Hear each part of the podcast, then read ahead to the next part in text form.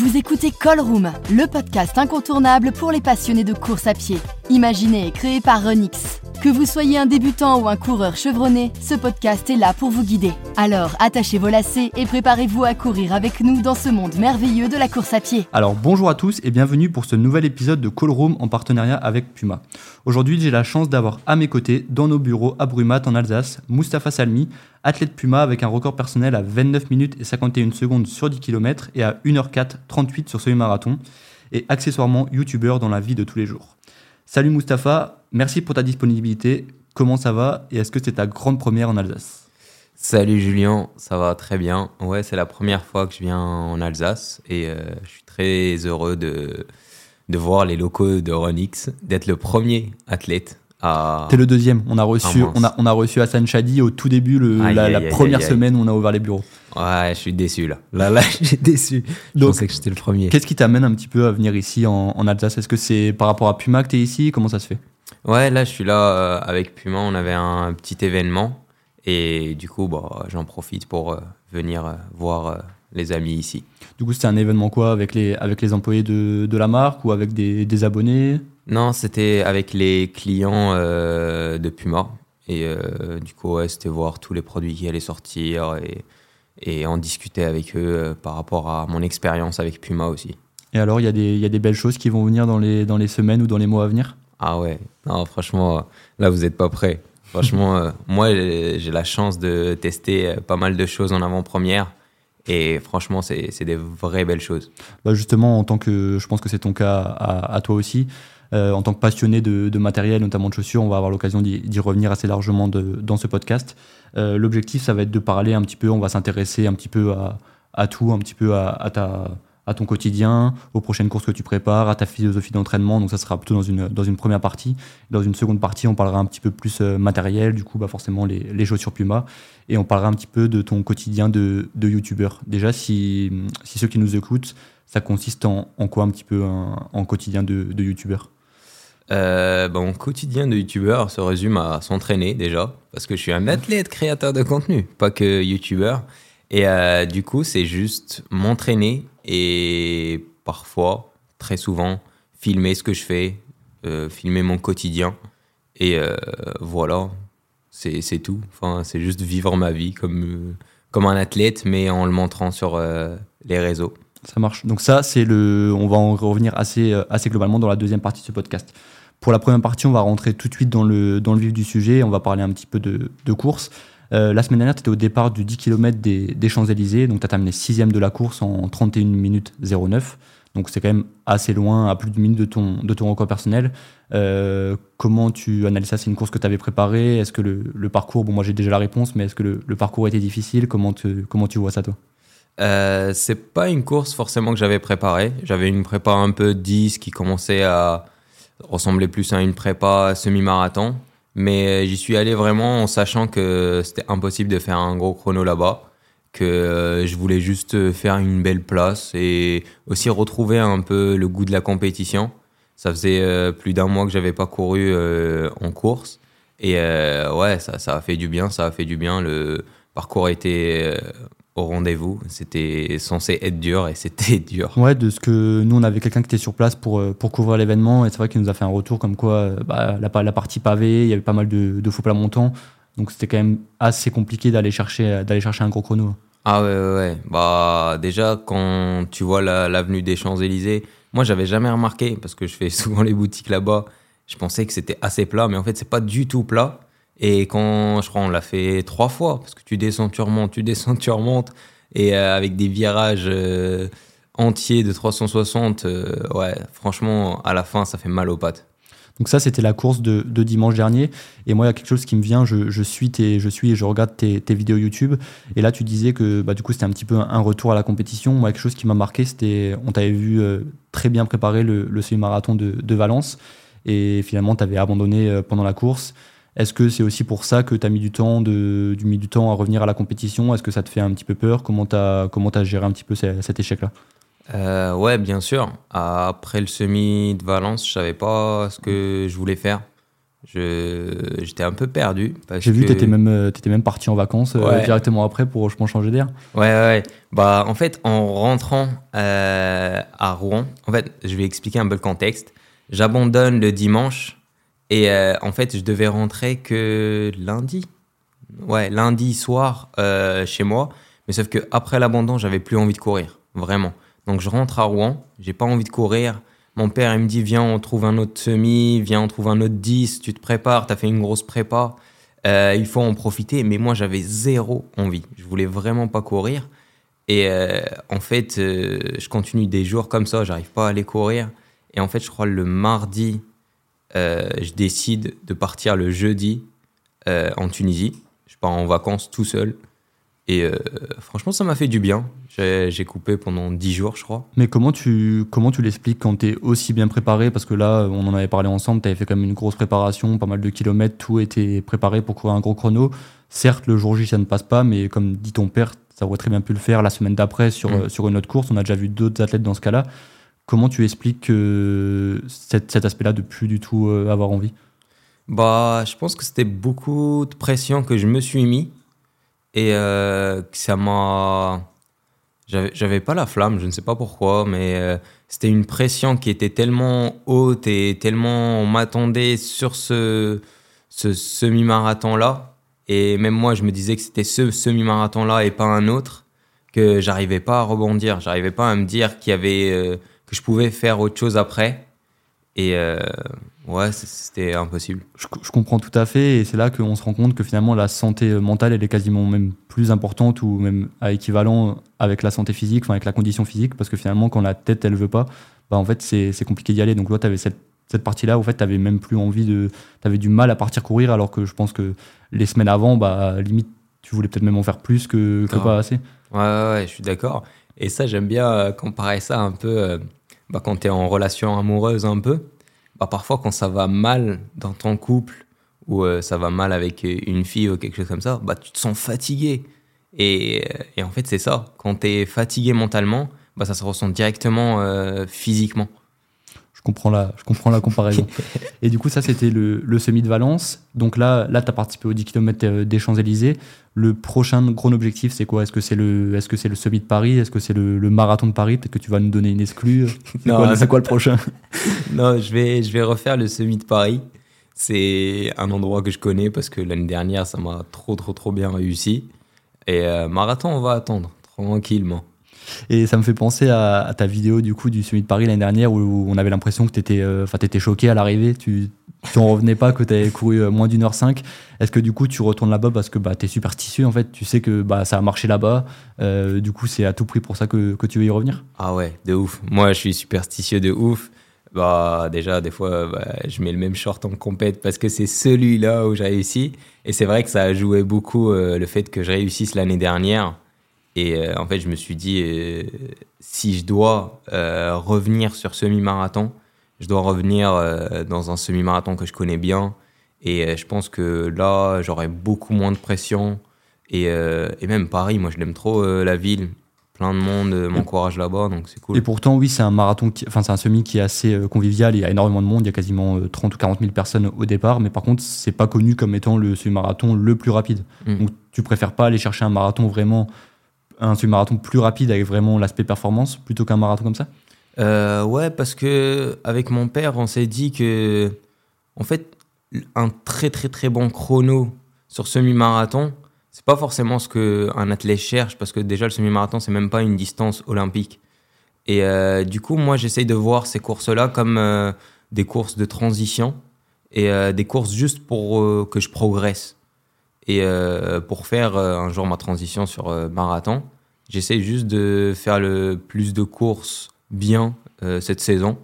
Et je pense que le semi-marathon de Paris, c'est un endroit où je peux m'exprimer, pas faire le meilleur chrono possible, mais avec la bonne densité, avec le bon état d'esprit, je pense que ça peut très bien se passer. Et là où tu en es actuellement dans ta préparation et ton niveau de forme, c'est un chrono aux alentours des, combien On sait que tu as, fait 1h4 donc c'est, est-ce que l'objectif c'est de descendre sous les 1h4 30 ou est-ce que tu es plus ambitieux et c'est courir aux alentours des, des 1h3 euh, Je pense.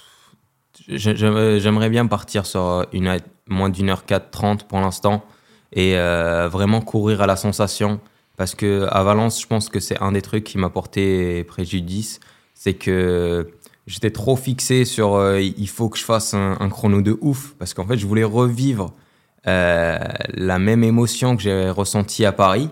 Parce que c'était ouf. Hein. À Paris, franchement, j'ai jamais vécu un truc et je ne sais même pas si je pourrais vivre un truc aussi fort que ce que j'ai vécu euh, à Paris l'année dernière. Parce que finalement, ce qui est surprenant à Paris l'année dernière, c'est qu'en fait, on a l'impression que bah, tu en parles un petit peu avant la course, mais tu sais même pas sur quelle base tu vas partir. Tu dis, ouais, bah, on verra ce qu'il ce qu'il advient, et puis finalement, le, chrono, il est monstrueux. Alors que tu penses que là, ce qui t'a fait échouer un peu à Valence, c'est que tu avais un plan déjà prédéfini. Et comment tu vois ça? Exactement, parce que l'année de Paris, en fait, genre, euh, j'arrive euh, déjà dans, dans mes postes et tout, je voulais pas me mettre de pression j'ai dit je voulais faire moins d'une heure 7 parce que mon record j'avais fait en 1 heure 7 euh, pas ouf à Amsterdam. Et moi je voulais pas me mettre de pression. J'ai dit je voulais faire moins d'une heure 7 après dans la vidéo la vidéo n'était pas encore sortie. Donc je dis face cam. Non franchement moi mon but c'est faire moins d'une heure 6 et, euh, et le jour J quand tu pars avec le principe de se dire genre je vais être ambitieux. Je veux faire moins d'une heure 6 et tu te retrouves avec un 1 heure 4 c'est improbable. C'est improbable. Et, euh, et, surtout que je ne sais pas ce qui s'est passé ce jour-là, mais j'avais l'impression de ne pas savoir compter. Genre vraiment, je ne savais pas que j'allais faire 1h4 jusqu'à voir le 1h4. Ah, on, le voit bien parce qu'on le voit qu'au moment où tu te rends compte du chrono, bah, en fait, t'es es un petit peu, enfin, t'es bluffé, en fait, tu t'y attendais pas du tout. Et justement, tu disais que tu étais superstitieux, euh, je le suis aussi, on est beaucoup à être dans, dans cette situation-là. Euh, l'année dernière, tu as couru avec les Pumas, la première génération des Pumas Faster au pied. Est-ce que du coup, cette année, tu vas, es tellement superstitieux que tu vas remettre les mêmes chaussures que l'année dernière ou tu vas quand même un petit peu changer à ce niveau-là? Non, non, quand même pas. Euh, je suis pas un fou non plus. Euh, les Faster 1, j'ai bien aimé, mais les Faster 2, franchement, elles, sont, elles sont tellement au-dessus. Et ça, je l'ai senti dès la première fois parce que moi, je les ai reçues, je crois, c'était en septembre. Et en fait, je venais de descendre de Font-Romeu et j'avais une course le lendemain. Et euh, je les ai testés juste en marchant. Et euh, je me suis dit, non, vas-y, je cours avec. C'est sûr qu'elles vont être meilleures. Et euh, ouais, franchement, il n'y a pas photo.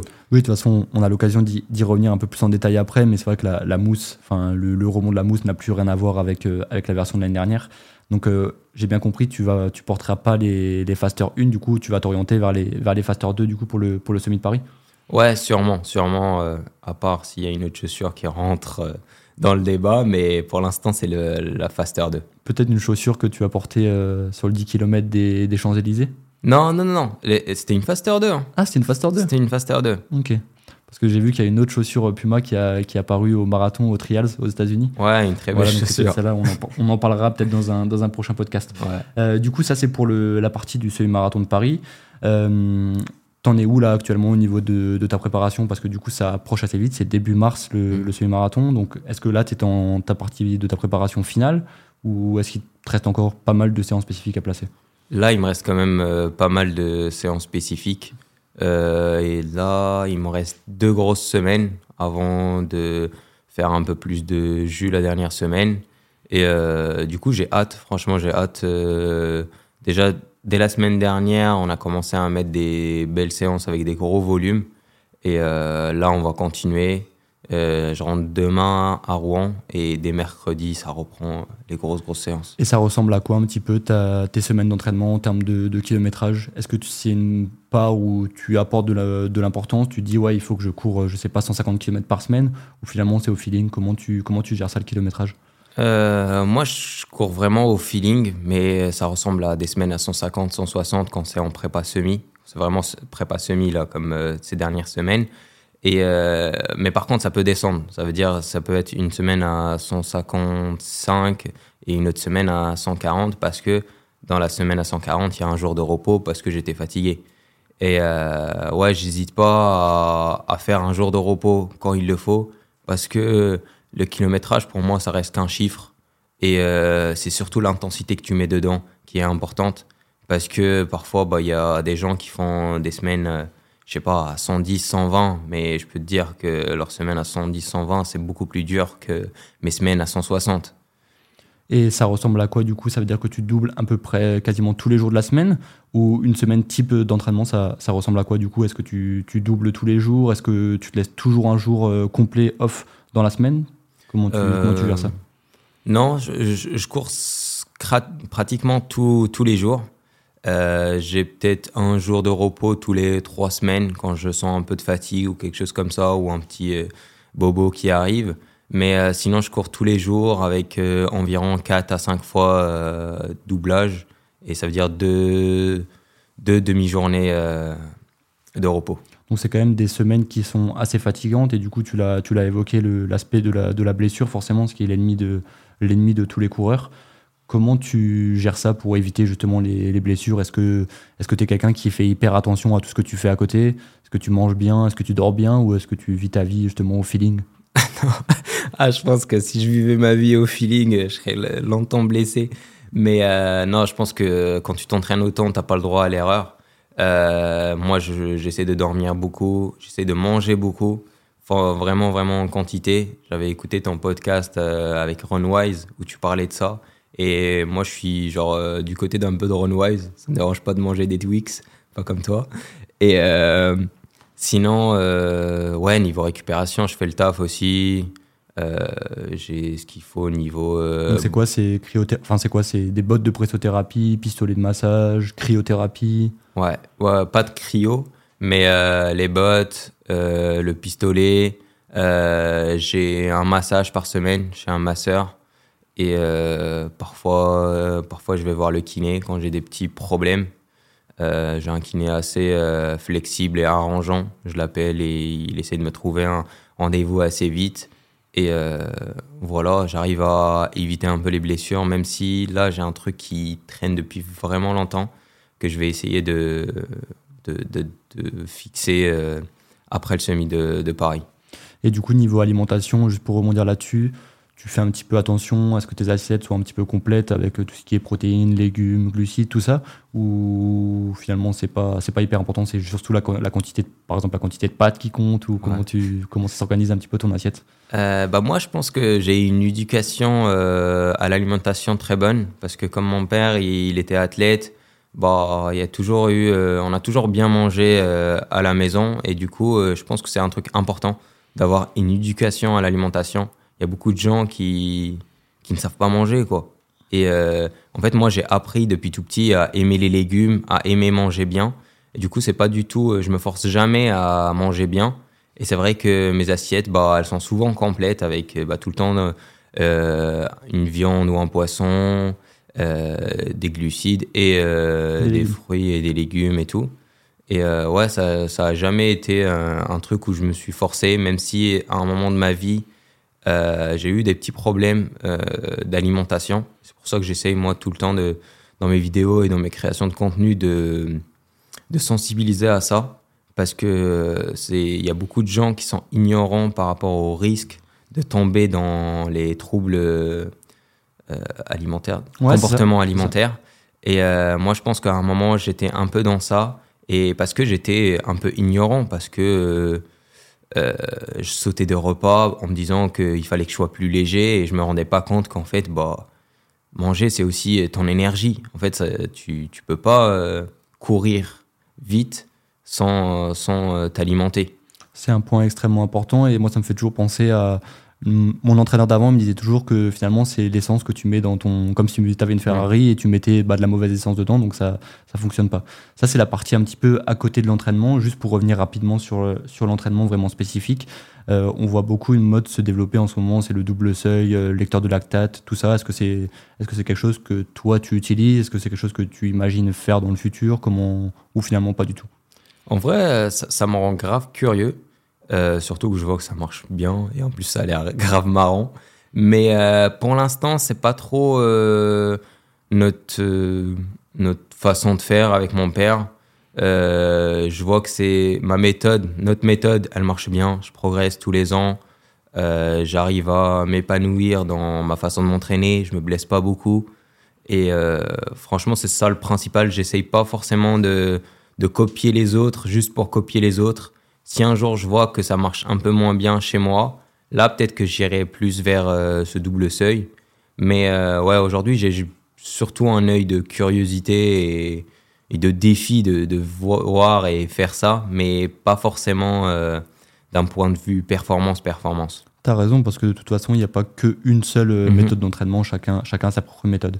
Et du coup, tu parlais de, de ton père, justement, et ça m'intéresse parce que finalement, c'est ton père qui te, qui te coach dans la vie de tous les jours. Mhm. Euh, comment ça se passe un petit peu Du coup, bah, j'imagine que quand, quand c'est ton père qui te coach, tu dois avoir une relation totalement différente d'un, autre, d'un autre entraîneur que tu, qui n'a pas de lien de famille avec ça. Euh, comment tu arrives à gérer ça avec ton père au quotidien?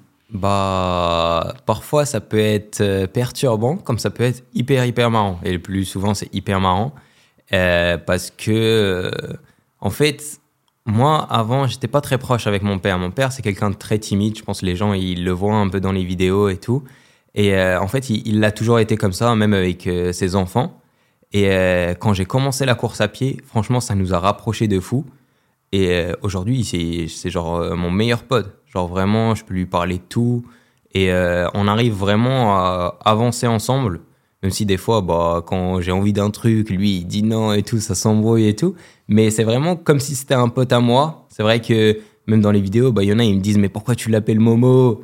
Et c'est vrai que je l'appelle jamais, jamais papa. Mais pourtant, euh, franchement, euh, les gens, ils le savent et tout. Il n'y a pas quelqu'un qui, qui, le respecte et qui l'aime en tant que moi. Genre, c'est pas du tout un manque de respect de l'appeler par son prénom et tout. Et, euh, et voilà, franchement, moi j'apprécie de ouf cette relation. Et euh, je pense que lui aussi. Franchement, euh, on s'amuse bien ensemble. Et je sais pas si c'est une impression, mais j'ai l'impression que hum, il te suit énormément à l'entraînement. on sait qu'il y a des coachs bah, qui donnent des plans d'entraînement et ils sont là une fois par semaine ou une fois même dans le mois ou même pas du tout là. J'ai l'impression que ton père, il est quand même là, enfin du moins sur les séances un petit peu rapides, il est là quasiment tout le temps pour vraiment suivre et voir ce que tu fais. Est-ce que c'est le cas et est-ce que c'est toi qui es demandeur ou est-ce que c'est lui qui c'est sa façon d'entraîner? Comment comment ça se passe? C'est vraiment sa façon d'entraîner parce que en fait il il, aime vraiment et il veut vraiment regarder les séances pour voir comment on est dans la séance et euh, pour pouvoir euh, après adapter les prochaines séances ou adapter même la séance elle-même. Bah, en fait, Mohamed, c'est un lecteur euh, de lactate en direct à l'œil. Et, et, du coup, bah, des fois, bah, par exemple, j'ai un fois, 20 fois 400, il voit que je galère un peu, bah, soit il me dit bah, tu vas en faire 15, ou soit il va me dire bah, on va prendre un peu plus de récup à ce moment-là. Ou des fois, bah, par exemple, euh, la dernière fois, j'avais le seum, mais genre j'avais un 20 x 400 et euh, le premier, je l'avais fait euh, une seconde au-dessus du chrono. Et à la fin, il me dit, bah, tu le refais. Et j'ai dû en faire 21. Ça m'a foutu, un peu le seum, mais tu vois, c'était parce qu'il me voyait que j'allais très bien. Et, et du coup, ouais, c'est vraiment sa façon de faire. Et moi, je trouve que c'est un vrai avantage de l'avoir avec moi parce que ça permet aussi d'avoir un regard extérieur. Bah, par exemple, bah, si une séance se passe pas très bien, bah, c'est quelqu'un qui, va savoir un peu sortir de moi. Euh, je moi, je vais me dire, oh, je suis nul, euh, pourquoi j'avance pas? Bah, Lui, il dira, bah, regarde, il y avait la météo qui allait pas bien, il y avait ça, il y avait ça. Il y a toujours une raison et c'est beaucoup plus facile d'avoir la raison quand tu es extérieur à la séance. Et on aurait peut-être dû euh, commencer par ça quand on a abordé un peu le, sujet de ton papa. Mais hum, c'est vrai qu'il était athlète de haut niveau. Je vais pas dire de bêtises parce que je n'ai pas son chrono exact. Il me semble qu'il a couru aux alentours de 2h11, 2h12 au, marathon et qu'il a participé aux Jeux Olympiques aussi en 1992. Euh, est-ce que tu peux nous parler un petit peu de, de lui et de son, de son passif d'athlète de haut niveau? Bah ouais, mon père, il était euh, professionnel. Il a fait ouais, 2h12 sur marathon, au marathon d'Endoven. Euh, et, c'est pour ça que à chaque fois je le dis, si un jour je devais faire un marathon, normalement le premier ce sera Endoven. Et, euh, et en fait c'est lui ouais, qui m'a transmis cette, euh, cette passion et c'est lui qui a vraiment fait que je continue. Parce que moi, franchement, pendant longtemps j'étais pas, j'étais pas bon, hein. j'étais vraiment mauvais. Genre, par exemple, à titre de comparaison, mais c'est une comparaison un peu bizarre, ma copine Alice, qui, qui fait aujourd'hui du 1500, en minime, à l'âge égal, elle faisait 3,04. Moi, millimètre. Ouais, au millimètre. Moi, je faisais 3,08.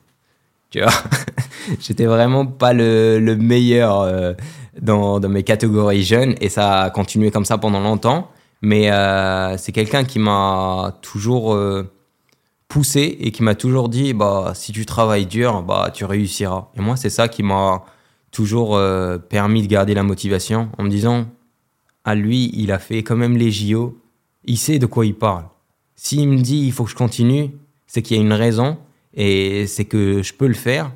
Et, euh, c'est comme ça que j'ai continué vraiment à, à progresser et aussi parce que moi je pense vraiment que je, je suis pas le plus talentueux, même un des moins talentueux, mais j'ai toujours travaillé plus que les autres. Tu vois, genre, euh, euh moi, des, semaines à 100 km, je les faisais euh, il y a très très très longtemps, quand personne ne parlait de kilométrage.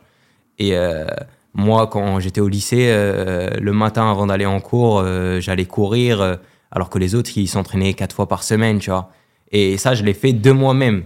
C'est intéressant parce que finalement, on pense, enfin, les gens ne voient pas forcément ce qui se passe derrière, mais on pense que quelqu'un qui court 1h04, qu'il a forcément un, talent directement d'entrée, alors que si tu dis qu'en minime, tu faisais de loin pas partie des meilleurs, parce que c'est vrai que sans manquer de respect, 3,08 en minime, tu es assez loin des, des meilleurs. les meilleurs, ils courent alentours de 2,30, même peut-être euh, proche des 2,25 là en ce moment. Bah euh, donc c'est vrai que tu es quand même assez loin. Et finalement, ça t'a pas empêché euh, plus tard de courir, bah, parce qu'il y a 1h04 au semi, tu fais quand même partie des, même si tu ne pas, pas, tu fais pas partie des tout meilleurs français, tu fais partie de, du top 50 français. Ouais, ouais, ouais. Et, euh, et ça, euh, je l'ai réussi. Parce que ouais, les gens, ils ont l'impression peut-être que ça arrive comme ça et je ne sais pas, peut-être ils respectent plus le talent, comme ça. Mais euh, moi, ça a toujours été du travail. Et moi, mon, ma, ma philosophie était que je me voyais déjà à ce niveau-là quand je faisais bah, presque 3,08 euh, au 1000 mètres. En me disant, continue à travailler, un jour ça payera. Continue à travailler, un jour ça payera. Et c'est pour ça que à la fin de la course, euh, bah, au semi de Paris, je dis la phrase là où je dis euh, la vie est juste. En fait, si tu travailles dur et tu crois euh, dur comme fer, bah, tu réussiras parce que c'est comme ça que ça se passe. On fait, moi, pour moi, on fait le sport le plus juste au monde, pas par rapport aux autres, hein, parce que je sais que bah, il y en a qui vont s'entraîner euh, deux fois moins que moi et qui vont avoir le même niveau, c'est normal, mais c'est par rapport à soi. Faut voir aussi tout le chemin que tu as fait depuis le début. Et, c'est ça qui, qui, qui, est beau, parce qu'on sera toujours euh, le nul de quelqu'un et on sera toujours le plus fort de quelqu'un, et ça, je le vois tous les jours. Et euh, voilà, moi, si j'ai un truc à transmettre, c'est travailler dur. Il n'y a, rien, y a, rien de, y a rien de compliqué. C'était un, un beau message, et en plus, tu as, prouvé avec ce que tu as fait que, que c'est vraiment le cas et c'est pas juste des paroles en l'air que, que, le travail y paye. Ça, c'était la première partie du, du, podcast. On va passer dans une seconde partie, mais avant de passer dans la, dans la deuxième partie du podcast, on va juste lancer une petite page de pub. La Fast Air Nitro Elite 2 de Puma est la toute dernière chaussure de running conçue pour offrir des performances ultimes. Version améliorée du modèle précédent, elle offre un meilleur amorti et une sensation de propulsion pour rendre votre vitesse de croisière encore plus rapide. Du 10 km au marathon, ces chaussures sont le modèle qu'il vous faut. Alors n'hésitez plus et achetez votre paire chez puma.fr. On est de retour après ce bref instant euh, publicité avec, euh, avec Moussafa en face de moi. Euh, du coup, la transition est toute faite par rapport, à, par rapport à ton père. Il me semblait que hum, quand tu as fait l'annonce que tu avais rejoint, rejoint Puma au début de l'année, il me semblait qu'il y avait un lien entre Puma et ton père. C'était notamment une des motivations qui t'avait fait rejoindre la marque. Est-ce que tu peux nous en dire un peu plus à ce sujet-là?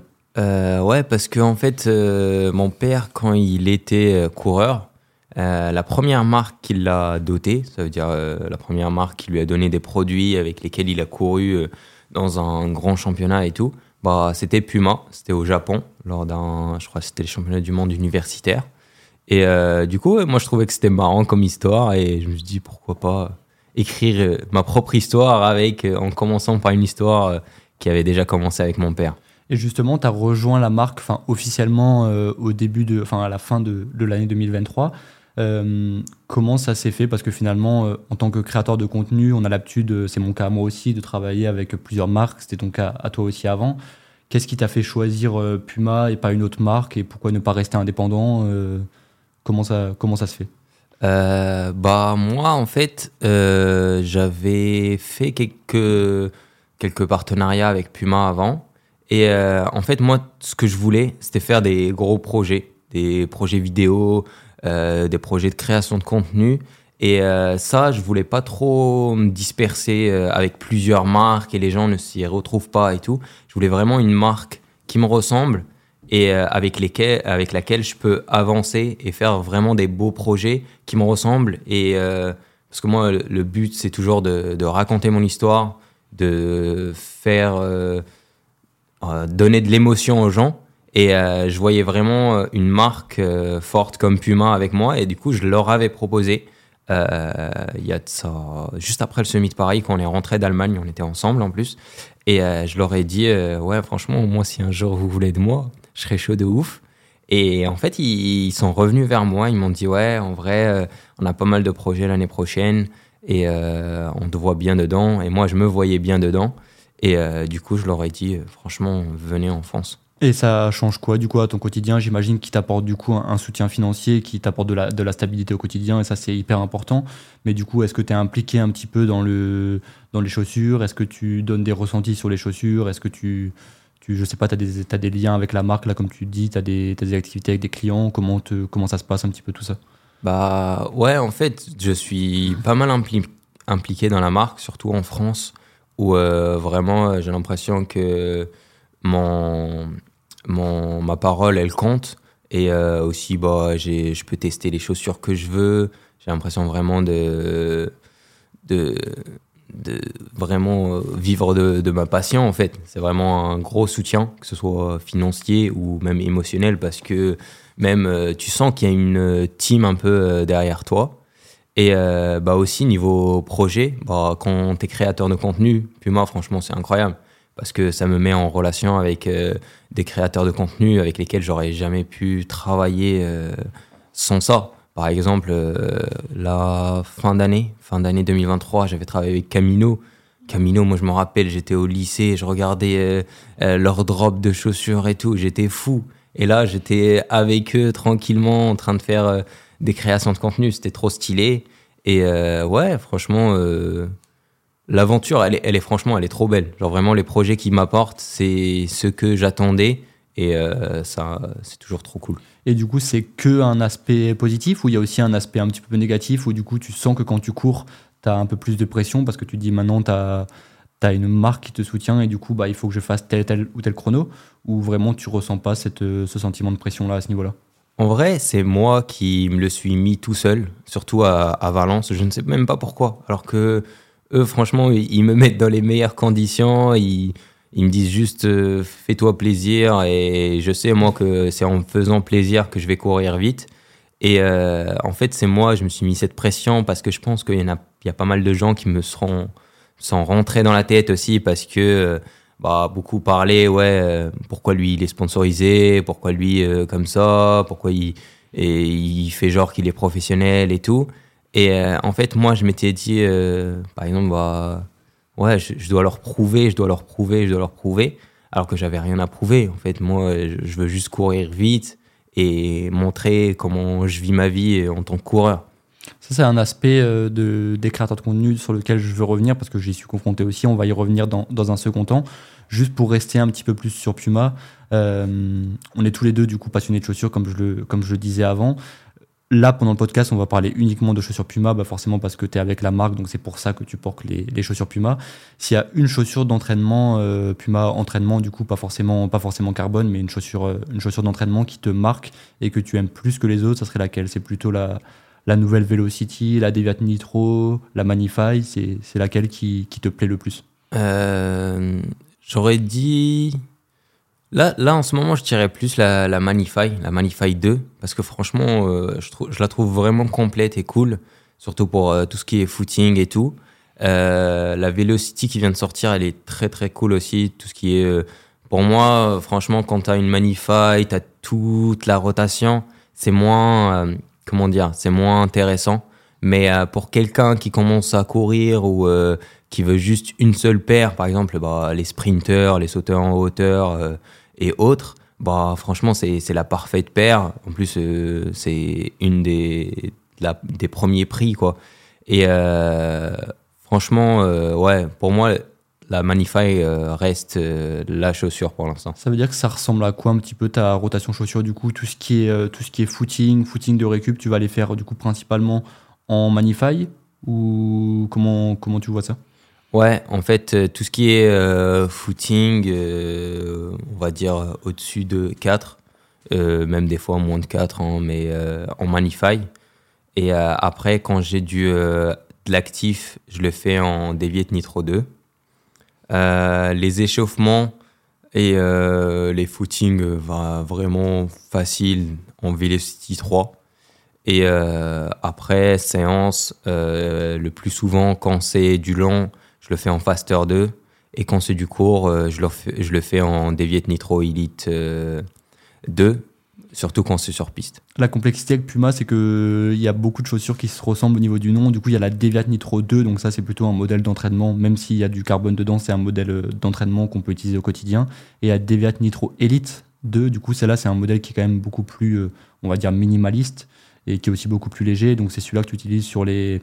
On, on- je te vois beaucoup l'utiliser sur les séances piste, notamment, donc Ouais. pour les séances, de, les séances de VMA, les séances de seuil sur piste, c'est ça? Ouais, c'est ça. Euh, pas de séance seuil sur piste. Euh, les séances seuil sur piste, euh, c'est plutôt la, la faster. Mais ouais, tout ce qui est VMA, tout ce qui est, pour moi, là, pour l'instant, je dirais 500 et moins. Pour tout ce qui est ça. Et hum, pour revenir sur la Manify 2, euh, moi j'ai couru avec aussi, ça me faisait penser un petit peu dans l'idée à une sorte de, Nike Invincible. Euh, est-ce que ce qui est vraiment intéressant, est-ce que tu le ressens un petit peu comme moi, c'est vraiment que la chaussure elle est hyper confortable et en fait euh, quand on a envie d'avoir un excellent amorti, c'est vraiment la chaussure sur laquelle il faut, il faut se tourner. Ouais, en fait, c'est pas juste qu'elle est confortable, c'est. Elle est confortable, mais d'un confort pas le même que des Invincibles ou des Nimbus 26 ou 25, tu vois. C'est plus, t'es confortable, mais tu te sens dans une chaussure de running, euh, vraiment dans une chaussure. Là où dans d'autres chaussures, tu te sens dans, comme sur un pneu. Euh, bah ouais, ouais, bah, t'as plus trop la sensation vraiment de course, t'as plus vraiment la sensation de, de, de vraiment pousser et tout. Et en fait, avec la Manify, tu as vraiment une belle sensation de course, tout en étant euh, avec un, bon, euh, un bon stack, de la bonne mousse, quoi. Ouais, un amorti qui est, un amorti qui est assez confortable. Du coup, ça, c'est vraiment la partie des, chaussures un petit peu entraînement du, quotidien. Et on va rentrer dans une gamme de chaussures qui est vraiment limitée à, vraiment la compétition, les entraînements rapides. Du coup, c'est forcément c'est la Faster 2 qui est disponible depuis le, depuis le 1er février. Euh, du coup, tu avais fait le semi-marathon de, de Paris l'année dernière avec la Faster 1. Euh, moi, j'avais aussi couru avec. Je la trouvais. C'était une bonne chaussure. Elle n'était pas au niveau de, des top modèles carbone du marché euh, à l'époque parce que je trouve que la mousse, elle était assez rigide. Mais là, ils sont revenus avec une deuxième génération qui a absolument plus rien à voir. Enfin, si ce n'est au niveau du design, elle, elle lui ressemble encore. Mais il y a beaucoup plus de mousse. Euh, tu as aussi remarqué que bah, en fait, la chaussure, elle a, elle a upgrade vraiment d'un Oh. niveau, d'un niveau assez impressionnant. Ouais, franchement, euh, j'ai l'impression que c'était presque, ouais, comme tu as dit, euh, pas la même chaussure. Et euh, c'est ça qui est fou chez Puma, c'est que à chaque fois quand ils changent de modèle, c'est pas sans vouloir, c'est pas juste le coloris ou. sans vouloir faire un pic à Nike, c'est pas Pegasus 40, Pegasus 41, tu vois.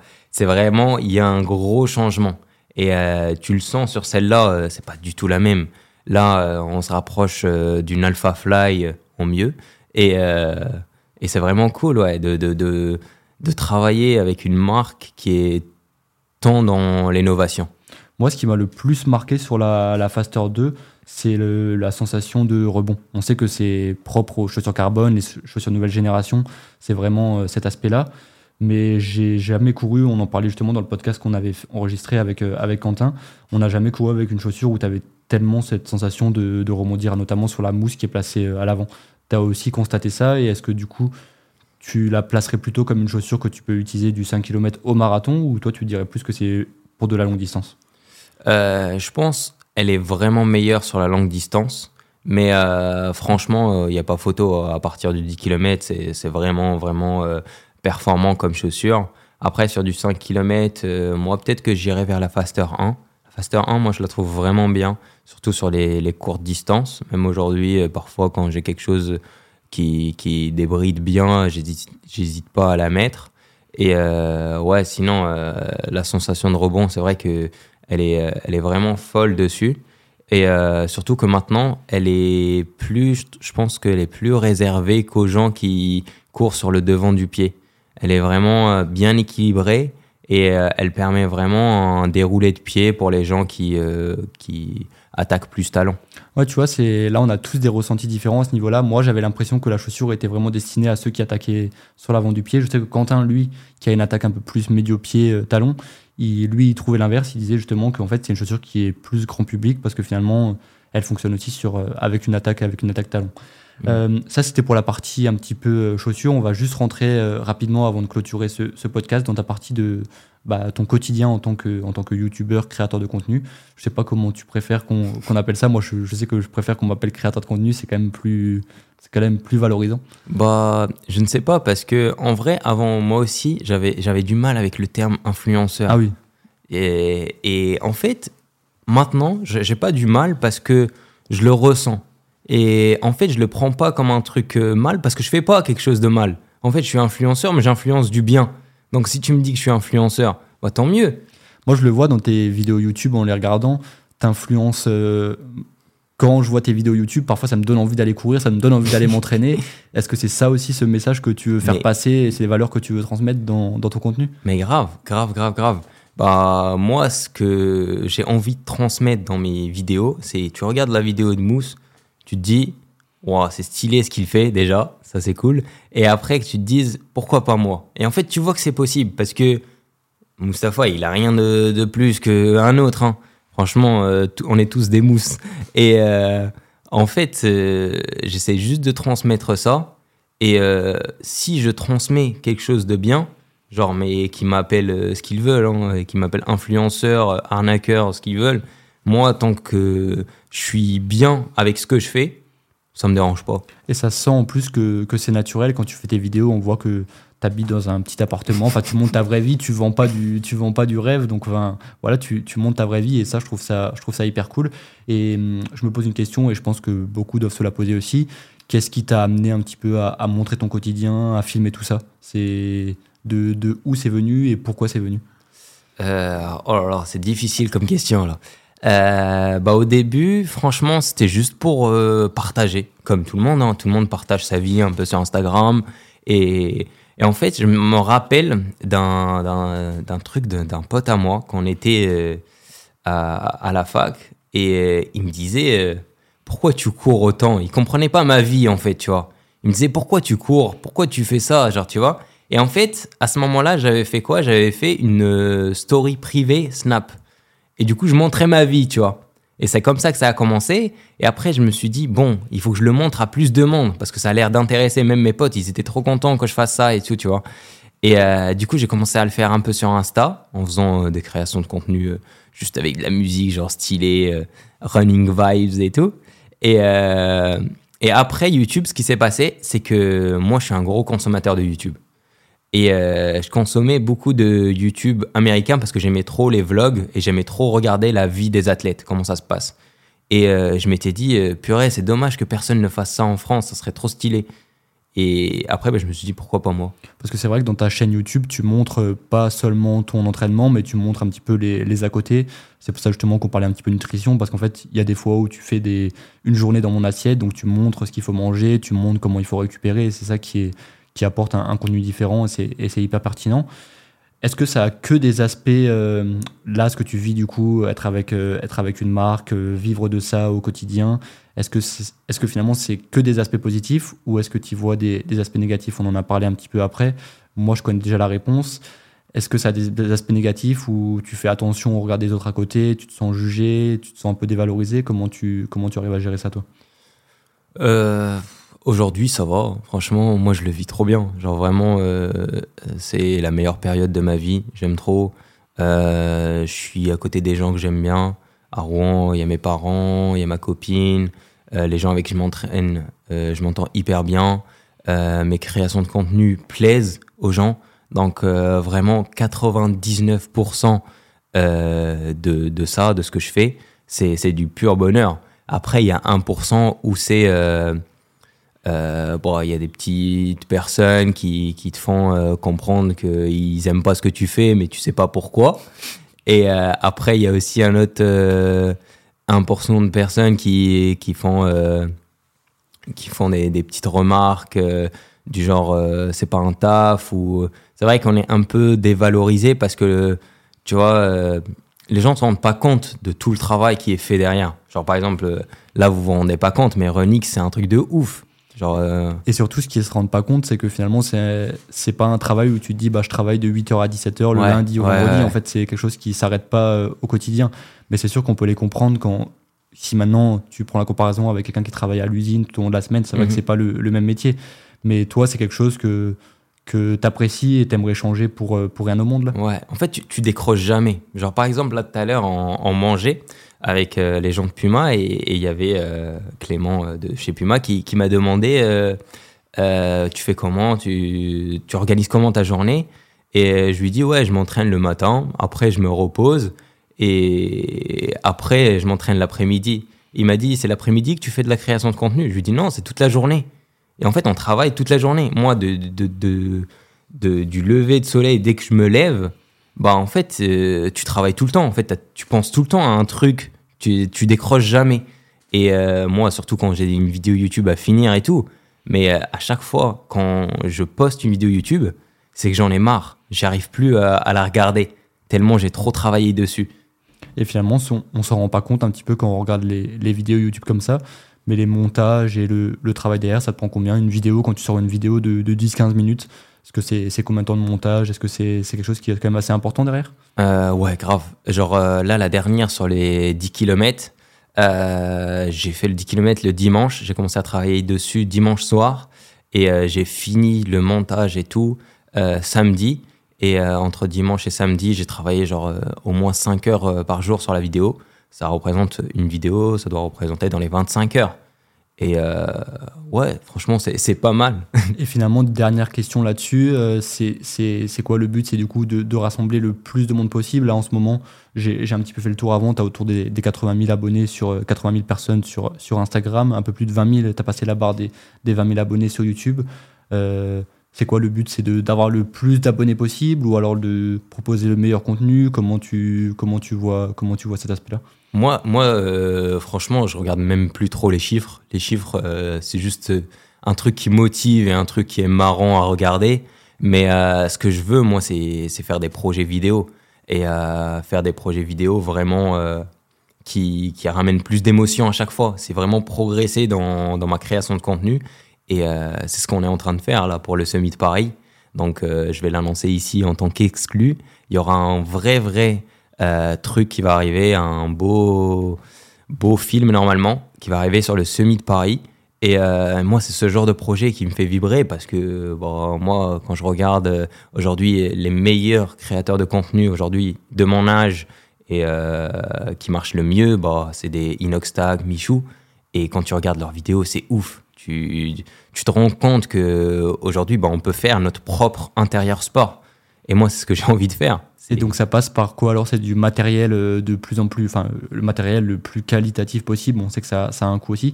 Ça passe vraiment par ça ou du coup ça passe par euh, travailler avec euh, des professionnels à côté et du coup euh, comment comment tu comment tu vois ça? Bah moi de mon côté, je pense que j'ai déjà, enfin je fais déjà pas mal d'efforts sur du matériel pour les vidéos que je fais et les trucs que je fais. Mais aujourd'hui, j'arrive à, un- à un moment dans ma vie où c'est plus moi qui peux faire ça. Si je veux avancer euh, dans dans la direction où je veux aller, en fait, il faut bien s'entourer. Et bien s'entourer, c'est s'entourer de, de professionnels, de gens qui, qui, qui font que de ça de leur vie. Moi, je suis, je suis athlète créateur de contenu, mais euh, pour faire les projets que j'ai envie de faire, bah, il me faut un, réalisateur presque, tu vois. Et, euh, et ça, c'est trop cool. Moi, j'aime trop. Genre, vraiment, à- avoir un peu une mini-équipe et on fait du brainstorming sur comment ça va se passer, de comment on va faire et tout, mais c'est un truc de ouf. Merci Mustapha, on a, on a appris euh, pas mal de choses sur, euh, sur cet aspect-là. C'est quelque chose que je connaissais pas forcément non plus parce que nous, on, on pratique pas forcément cet aspect-là de, de la vidéo. Euh, avant de clôturer le podcast, moi, il y a une question qui me, qui me vient pour, pour finir un petit peu tout ça. C'est quand qu'on te revoit dans notre, dans notre centre d'entraînement au Kenya? Mais j'ai trop trop envie. Mais euh, en vrai de vrai, je pense que l'année prochaine, euh, fin d'année, ouais, fin, non, début, début d'année prochaine, c'est sûr. Parce que euh, ça donne trop trop trop envie. Et j'avais trop apprécié les moments que j'ai passés là-bas. T'étais venu en 2022, si je me trompe pas ou Ouais, en mars, je crois, en mars. C'est quoi qui t'avait, au-delà de l'aspect du, centre d'entraînement, c'est quoi qui t'avait plu au, Kenya, dans ton, dans ton expérience kenyane? Bah, que les gens étaient moins prises de tête. C'était vraiment euh, reposant. Euh, tu te sentais. Moi, je me suis vraiment senti chez moi, genre directement. Euh, j'ai- J'aimais trop l'ambiance. Et surtout, bah, j'ai rencontré des gens trop stylés. Bah, dans toi, franchement, on s'est connus là-bas. Romain, qui est ton collègue aussi, trop bien. Et euh, bah, Nicolas Navarro, c'est là-bas où on s'est rencontrés aussi. Et en fait, il y a tout ce partage de moments. En fait, j'aime trop les stages comme ça, où euh, tu te rends compte que t'es pas seul. En fait, euh, il y a plein de gens qui vivent la même chose que toi, à des degrés différents, mais. Et, et ça te donne que de la motivation en plus. Et c'est l'entraînement, tu l'as trouvé comment là-bas? Est-ce que c'était c'était aussi dur que tu l'imaginais ou c'était encore plus dur que ce que tu ce que tu pouvais imaginer? Franchement, c'était plus dur parce que les parcours, ils étaient horribles. Vraiment, euh, moi, je pétais mon câble. Et euh, ouais, on, prenait souvent euh, le Matatou pour aller à, ma, à Moiben. Ça, ça en devenait un vrai budget Matatou à la fin. Mais c'est vrai que si je devais revenir, je prendrais moins le Matatou pour aller à Moiben, pour travailler plus Oui, euh, que-. Pour expliquer un petit peu à ceux qui connaissent pas, en fait, il y, a y des parcours tout au, tout au long du centre. Et ça, c'est des parcours du coup en terre rouge, typiquement, euh, typiquement Kenyan. Et du coup, là, c'est quand même assez vallonné. Euh, donc, c'est pour se représenter un petit peu, un footing de 10 km, tu as rarement moins de, de 100 mètres de dénivelé positif, alors que tu fais que 10 km. Du coup, il y en a souvent qui prennent l'option d'aller à Moyben, du coup, la route dont tu parles, c'est une route plate qui est, qui est bitumée, donc c'est beaucoup, beaucoup plus facile. Donc toi, tu privilégierais plus l'aventure vraiment 100% kenyane à courir sous la terre rouge, comme le font les, athlètes kenyans en fait, au quotidien. Exactement, ouais. Je pense que gérer mieux euh, mon volume. C'était à une autre époque parce que je pense que à ce moment-là, euh, je faisais trop gaffe au volume parce que c'était un peu la mode. Même aujourd'hui, c'est la mode, hein, celui qui fait le plus de volume. Et les, les gens se rendent pas compte que bah le volume tout seul ne fait rien. Tu fais du volume à, je sais pas, à 5,30. euh, parfois, bah, ça vaut rien. Comme euh, j'ai un ami que tu connais, John Emmans, il appelle ça les junk miles tu vois, ça veut dire des, des, kilomètres euh, poubelles un peu, tu vois, et qui servent à rien. Et euh, en fait, ces, ces, ces kilomètres-là, quand tu es à moins de, je sais pas, à 120 battements par minute, pour moi, ça sert à rien. Et euh, c'est pour ça que je dis que le kilométrage, ça dépend vraiment de l'intensité que tu mets dedans. Et si tu arrives à faire de la qualité et de la quantité, c'est là où tu deviens fort. C'est clair. Je, partage le, même avis. Euh, bah écoute, merci Mustapha. Je pense qu'on a fait le tour de tous les sujets que, je voulais aborder pendant ce podcast. Euh, le podcast, du coup, comme d'habitude, il est en ligne sur toutes les plateformes d'écoute. On va aussi un petit peu partager du contenu, notamment sur Instagram et sur Facebook, mais sur nos différents réseaux sociaux aussi. C'était un plaisir de t'avoir avec nous ici euh, dans nos locaux. J'espère que tu as apprécié ce podcast. Euh, je te souhaite bon courage pour la suite, notamment pour le Semi de Paris. On va suivre ça de près, en espérant que du coup le chrono il soit en, en dessous de 1h430 et peut-être même 1h400. Pourquoi pas On verra ce que, ce que l'avenir te réserve. Euh, du coup, merci à tous de nous avoir écoutés et à bientôt dans un, dans un prochain épisode de Callroom. À bientôt. Merci d'avoir écouté cet épisode de Callroom, podcast imaginé et créé par Onyx. Ne loupez rien de l'actualité de la course à pied sur nos réseaux sociaux et retrouvez l'intégralité des podcasts sur nos plateformes d'écoute.